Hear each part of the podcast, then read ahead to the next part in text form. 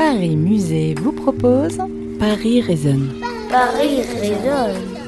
Les podcasts jeunesse des musées de la ville de Paris. Je marche en équilibre sur les trottoirs de Paris, mais ça manque d'espace, de silence et de calme. Alors, je vais partir à la recherche d'un endroit paisible, un îlot de quiétude en plein cœur de la ville. Ça existe? Bien sûr. Aujourd'hui, je vais partir à la découverte de la maison atelier du sculpteur Antoine Bourdelle. Lorsqu'il s'installe dans la capitale, à Paris, dans le quartier de Montparnasse, il tombe sous le charme de cette maison où je suis en ce moment, avec ses jardins fleuris. Il y a là des coins inexplorés de bois, et plus de fleurs qu'il n'en faut à mon rêve. Allons voir cette maison de plus près et voir si nous aussi, ça nous fait rêver.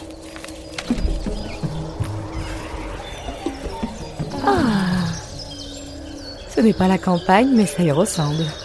Pas un bruit, sauf les oiseaux qui chantent et le gravillon qui roule sous nos pas. Et moi, je serai ton guide. Suis ma voix. Ah Eh bien, bonjour. Tu te trouves actuellement dans le jardin de la maison atelier-musée d'Antoine Bourdelle. Il a vécu et travaillé ici il y a environ 100 ans. Il y a plein de silhouettes au milieu de la végétation. Et sous les arcades aussi. Je vais voir de plus près. Madame Madame Madame Madame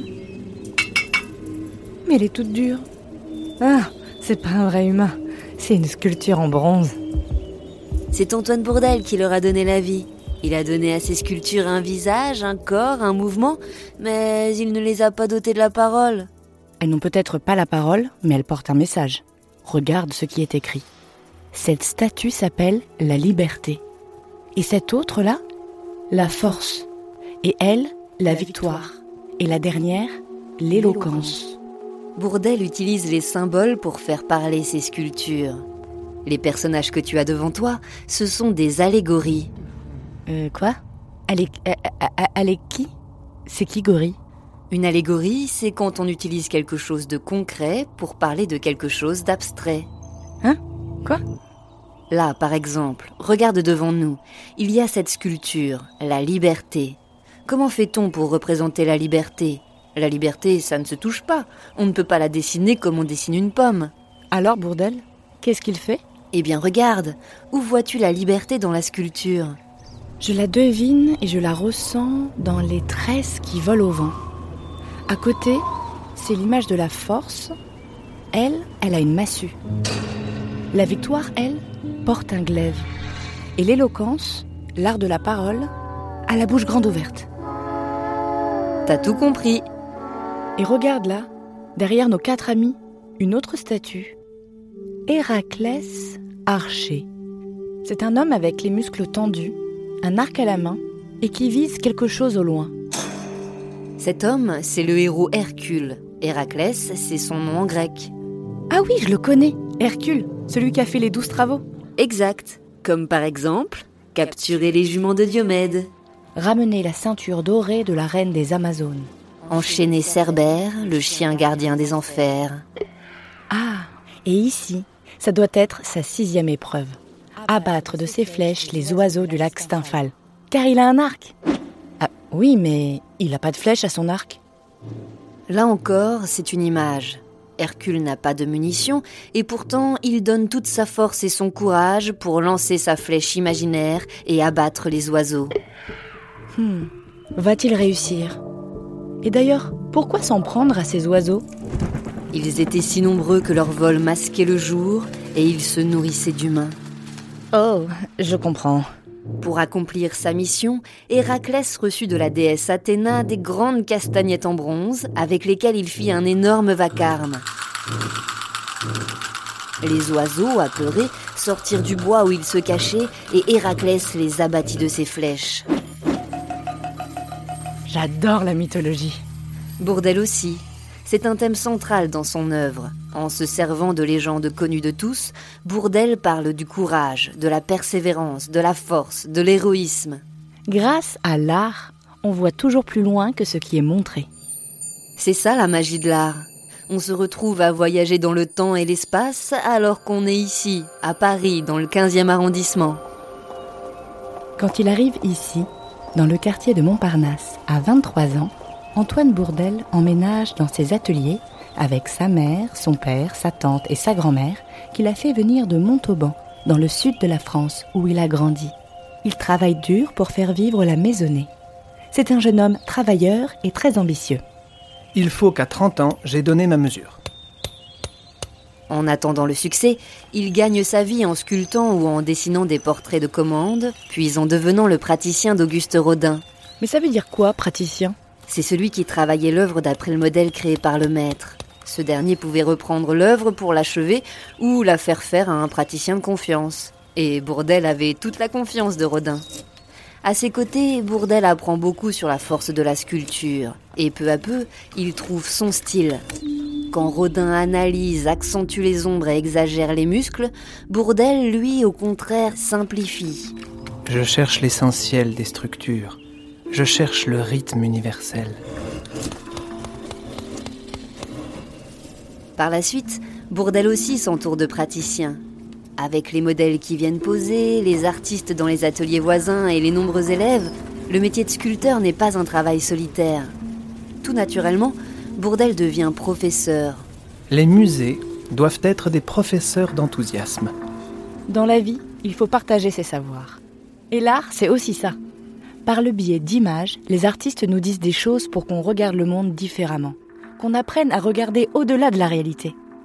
Je rêve d'un atelier musée dans lequel je donnerai des cours gratuits aux artistes peu fortunés. Et son rêve s'est exaucé puisqu'on y est aujourd'hui. Allons donc voir à l'intérieur pour rencontrer les nombreuses sculptures de Bourdel. On arrive dans l'atelier, C'est fou, on dirait que rien n'a bougé depuis 150 ans. comme si Bourdel venait d'y travailler. Il y a sa grande table en bois, ses outils, son poêle, des sculptures en marbre, en bois, en bronze posées ici et là. Respire. On sent la pierre, le travail du sculpteur et ses pensées qui s'agitent. Oh Mais c'est quoi cette drôle de grande bête qui habite dans l'atelier? C'est le centaure. Tu sais, cet être imaginaire, mi-homme, mi-cheval. Ah oui, dans la mythologie, je me rappelle du centaure Chiron. Il est immortel et lors d'une bataille, il est accidentellement blessé par Hercule. Et à cause de sa blessure, il est condamné à agoniser éternellement. Mais les dieux auront pitié de lui et ils finiront par le délivrer de son immortalité. Dans son chef-d'œuvre sculpté, le centaure mourant, Bourdel représente le centaure, la tête penchée, les sabots rivés à la terre, le torse tendu vers le haut. Il s'appuie sur la lyre, un instrument à cordes très populaire dans la Grèce antique. La lyre, ça évoque l'instrument d'Apollon, le dieu de la musique et de la poésie. Sans la poésie, sans l'art, la musique et les rêves, que serait-on?